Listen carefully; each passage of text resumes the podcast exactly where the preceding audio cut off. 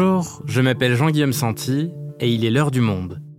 Aujourd'hui, la crise au Proche-Orient peut-elle profiter à Vladimir Poutine? Depuis les attaques terroristes du Hamas en Israël le 7 octobre, au cours desquelles au moins 1400 Israéliens ont été tués et plus de 200 pris en otage, tous les regards se tournent vers cette région du monde.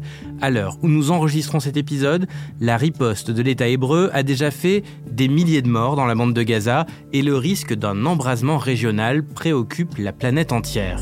L'heure est à la mobilisation générale. Le conflit pourrait s'étendre bien au-delà de la bande de Gaza. Cette onde de choc qui va sans doute faire basculer une partie du monde et plonger le Proche-Orient dans l'embrasement. Bah, les Américains ont envoyé un porte-avions dans les zones territoriales israéliennes comme une dissuasion en disant on est là, on a nos navires de de guerre qui sont dans la région. Si ça, si ça déraille, on peut y aller. Pendant ce temps-là, sur le front ukrainien, les forces russes ont repris l'initiative en lançant des assauts d'envergure dans le Donbass. Après 20 mois de guerre, la contre-offensive de Kiev ne progresse plus, pas plus qu'elle ne fait la une de l'actualité. Alors la Russie de Vladimir Poutine peut-elle vraiment tirer profit de ce télescopage des conflits à long terme? Pour le savoir, je reçois aujourd'hui Sylvie Kaufmann, éditorialiste au Monde.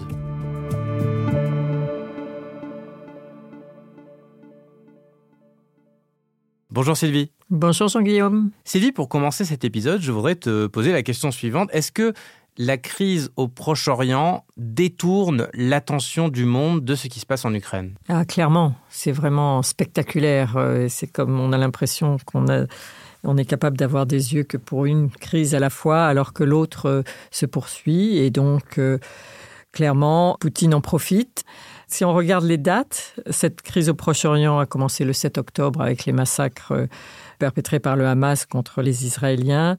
Et le 9 octobre, deux jours plus tard, les forces russes ont lancé une nouvelle offensive dans l'est de, l'Ukraine, euh, autour de cette petite ville qui s'appelle Avdiivka et autour de laquelle est en train de se dérouler une bataille de vraiment très grande ampleur. Euh, euh, les Ukrainiens décrivent des vagues humaines, des vagues de troupes russes qui sont lancées les unes après les autres euh, pour reprendre cette bourgade d'Avdiivka. Et ce qui est frappant, c'est que, vous vous souvenez, comme on parlait, tout le monde savait où était Mariupol, tout le monde savait... La bataille de Bakhmut. Mm. voilà. Avdiivka, je pense que personne n'en entend parler, et pourtant c'est de la même envergure. Disons qu'on était en train de prolonger ce conflit dans une guerre d'attrition, ce que les militaires appellent une guerre d'attrition, c'est une guerre d'usure aussi. Mais là, les, Russes euh, reprennent l'initiative. Et est-ce qu'après 20 mois de guerre, Poutine peut peut-être compter sur un, essoufflement du soutien des, opinions à l'Ukraine? Alors c'est son grand espoir, euh, c'est là-dessus qu'il parie depuis le début, c'est que les opinions publiques occidentales vont se lasser, c'est la fameuse fatigue de l'Ukraine. Euh, qu'on attendait pour l'hiver dernier, en réalité, qui ne s'est pas produite. Et c'est pour ça aussi que ce conflit est une aubaine pour lui, parce que un conflit chasse l'autre et les images de, l'horreur euh, au Proche-Orient chassent les images de l'horreur en Ukraine.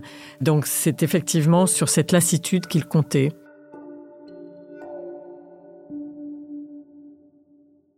Donc on vient de parler de l'attention médiatique quelque part du monde qui s'est complètement détournée de l'Ukraine.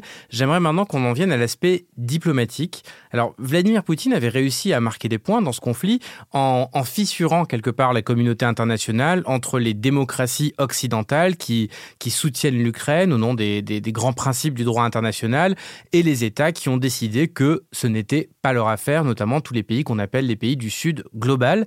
Alors à quel point est-ce que cette situation en Israël, elle, elle profite d'un point de vue diplomatique à Vladimir Poutine dans ce cadre? Ce qu'on appelle le Sud global, j'aime pas beaucoup cette expression, mais faute d'en trouver une meilleure, on continue à l'utiliser. Euh, c'est-à-dire euh, les pays qui ne sont pas l'Occident, en fait, hein, parce qu'il y en a aussi qui sont pas vraiment au Sud, la Russie euh, notamment. Mais et donc on voit que en partant du monde arabe et du monde musulman, il y a un mouvement de sympathie de soutien pour euh, la cause palestinienne et d'hostilité à Israël qui se développe et qui s'étend. Et ce mouvement prend une coloration très très nettement anti-occidentale. Et donc ça, c'est très bon pour Poutine, parce que lui aussi essaye depuis le début de la guerre en Ukraine de rallier l'opinion publique et les gouvernements du Sud global à sa cause pour le soutenir lui sur le plan diplomatique, notamment à, l'ONU. Et c'était pas toujours évident. Et là, ce mouvement d'opinion anti-occidental sur le conflit entre Israël et Gaza est vraiment euh, du pain béni pour lui parce que ça lui permet de s'appuyer sur ce mouvement contre l'Occident. Il s'appuie sur euh, des accusations de, de poids de mesure, si je te suis bien. C'est-à-dire que quand il s'agit de l'Ukraine, vous dénoncez la Russie comme étant une force colonisatrice, mais lorsqu'il s'agit d'Israël et de la Palestine, vous défendez Israël alors qu'elle est elle-même accusée d'être une puissance coloniale à Gaza. Oui, alors c'est intéressant parce que ce facteur colonial qui était en train d'être euh, utilisé dans le narratif occidentale. Alors, je vais essayer de démonter le mécanisme. En Afrique, par exemple, la Russie critiquait la France et, d'autres pays européens comme d'anciens empires coloniaux et essayer de vraiment de jouer dans la propagande anti-française, notamment sur ce facteur colonial. Alors l'Ukraine a essayé de renverser cet argument en disant mais regardez, qui est la puissance coloniale? C'est la Russie qui essaye de reconstituer son empire en nous recolonisant. Nous, nous étions colonisés au sein de l'Union soviétique, on s'est battu pour notre indépendance, on a réussi et maintenant cette ancienne puissance coloniale nous attaque pour nous recoloniser. Mais maintenant, on a Israël qui est accusé d'être un pays colonisateur, puisqu'il y a ces colonies en Cisjordanie, il y a ces colons qui se livrent à des exactions sur les Palestiniens. Donc Poutine, en prenant euh, maintenant assez clairement le parti euh, du monde arabe et des Palestiniens dans ce conflit, renverse ce narratif colonial et dit, voyez, moi je suis du bon côté, je suis du côté de ceux qui sont attaqués euh, à Gaza, notamment par Israël, pays qui est lui-même soutenu par les pays occidentaux. Donc Vladimir Poutine, il adopte ici une position euh, pro-arabe parce que ce sont sans doute les pays qui sont les plus susceptibles d'avoir ce, ce mouvement d'opinion anti-occidental. Pourtant, historiquement, il avait plutôt de bons rapports avec Israël. Oui, c'est-à-dire que Poutine avait développé une politique assez équilibrée au Proche-Orient la Russie s'était réinvestie dans la région, euh, notamment en 2015 en intervenant en Syrie, où elle est toujours, euh, où elle a sauvé le régime de Bachar al-Assad. Mais parallèlement, il avait développé d'assez bonnes relations avec Netanyahou et avec Israël. Et là, on voit bien que depuis le 7 octobre, euh, la Russie a privilégié les liens avec les dirigeants arabes. Il faut savoir qu'il y a aussi le facteur iranien Hein, et que la Russie est assez proche du régime iranien. Donc en se mettant plus dans ce camp-là, ça lui permet aussi d'appuyer le contre-narratif occidental. Il faut savoir que depuis le début de la guerre en Ukraine, trois délégations du Hamas se sont rendues à Moscou. Et notamment la, la troisième fois, c'était il y a quelques jours. Et en même temps que cette délégation du Hamas à Moscou, il y avait aussi un vice-ministre des Affaires étrangères iranien qui était là. Donc on voit les choses se mettre en place et on voit bien dans quelle direction elles vont à Moscou.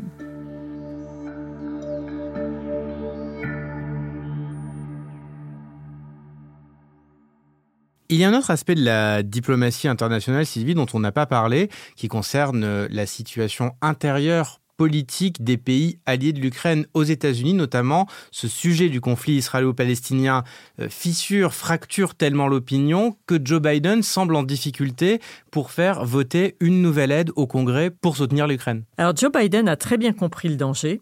Il a fait un discours important depuis le bureau ovale, ce qui n'arrive pas très souvent, euh, quelques jours après le, début de cette crise au Proche-Orient, pour expliquer aux citoyens américains pourquoi il fallait euh, continuer à aider et l'Ukraine et Israël. Laissez-moi vous dire pourquoi le fait de s'assurer du succès d'Israël et de l'Ukraine est vital pour la sécurité nationale des États-Unis.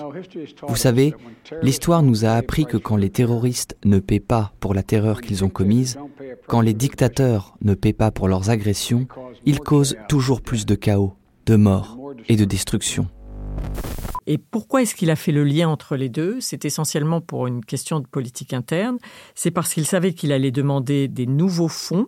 Et il allait demander au Congrès de voter une nouvelle enveloppe euh, de fonds exceptionnels pour l'Ukraine et pour Israël, et qu'il savait que la majorité républicaine s'intéresse de moins en moins à l'Ukraine. En revanche, est très mobilisée sur Israël. Donc en liant les deux, ils disaient de toute façon, comme ça, les républicains voteront l'ensemble du paquet.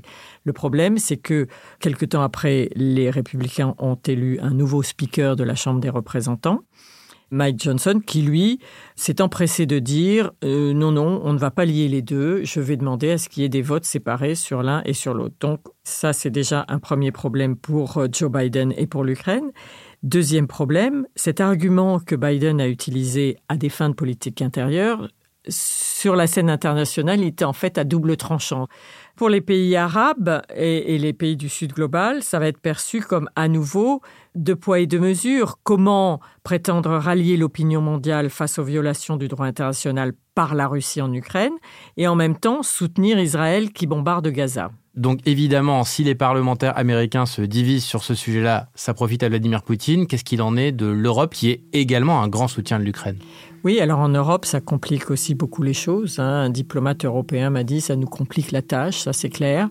Et on l'a vu euh, jeudi dernier au Conseil européen, au sommet européen qui s'est tenu à Bruxelles, où les dirigeants des 27 ont passé près de six heures à parler du Proche-Orient et ont eu tout le mal du monde à se mettre d'accord sur un communiqué vraiment à minima pour demander des pauses humanitaires et non pas un cessez-le-feu parce qu'ils n'arrivaient pas à se mettre d'accord.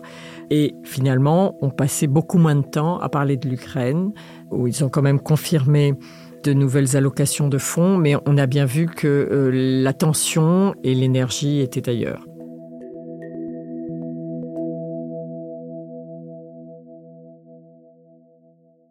Est-ce que ça veut dire, Sylvie, pour euh, conclure cet épisode, que Vladimir Poutine a désormais tout intérêt à ce que cette crise euh, s'installe, voire à ce que le Proche-Orient s'embrase? Je ne crois pas. Je pense qu'il peut pour l'instant tirer profit sur le plan euh, de la propagande et du narratif et sur le plan diplomatique. Mais si vraiment cette crise venait à s'étendre et qu'on assistait à un nouvel embrasement au Proche-Orient, ça prendrait des dimensions qui seraient nuisibles, y compris pour lui, parce que l'économie russe est déjà en train de fournir des efforts énormes. C'est vraiment, on est en économie de guerre, on est en mode économie de guerre en Russie en ce moment, pour arriver à, à produire des armements pour le front ukrainien. Si la Russie devait s'engager dans des grosses proportions sur d'autres fronts, ça serait très très compliqué pour lui. Je ne pense pas qu'il pourrait y arriver. Merci Sylvie. Merci Jean-Guillaume.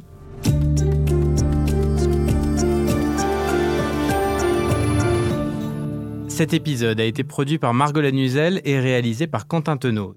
S'il vous a donné envie de lire l'analyse de Sylvie et son travail, j'ai une bonne nouvelle pour vous.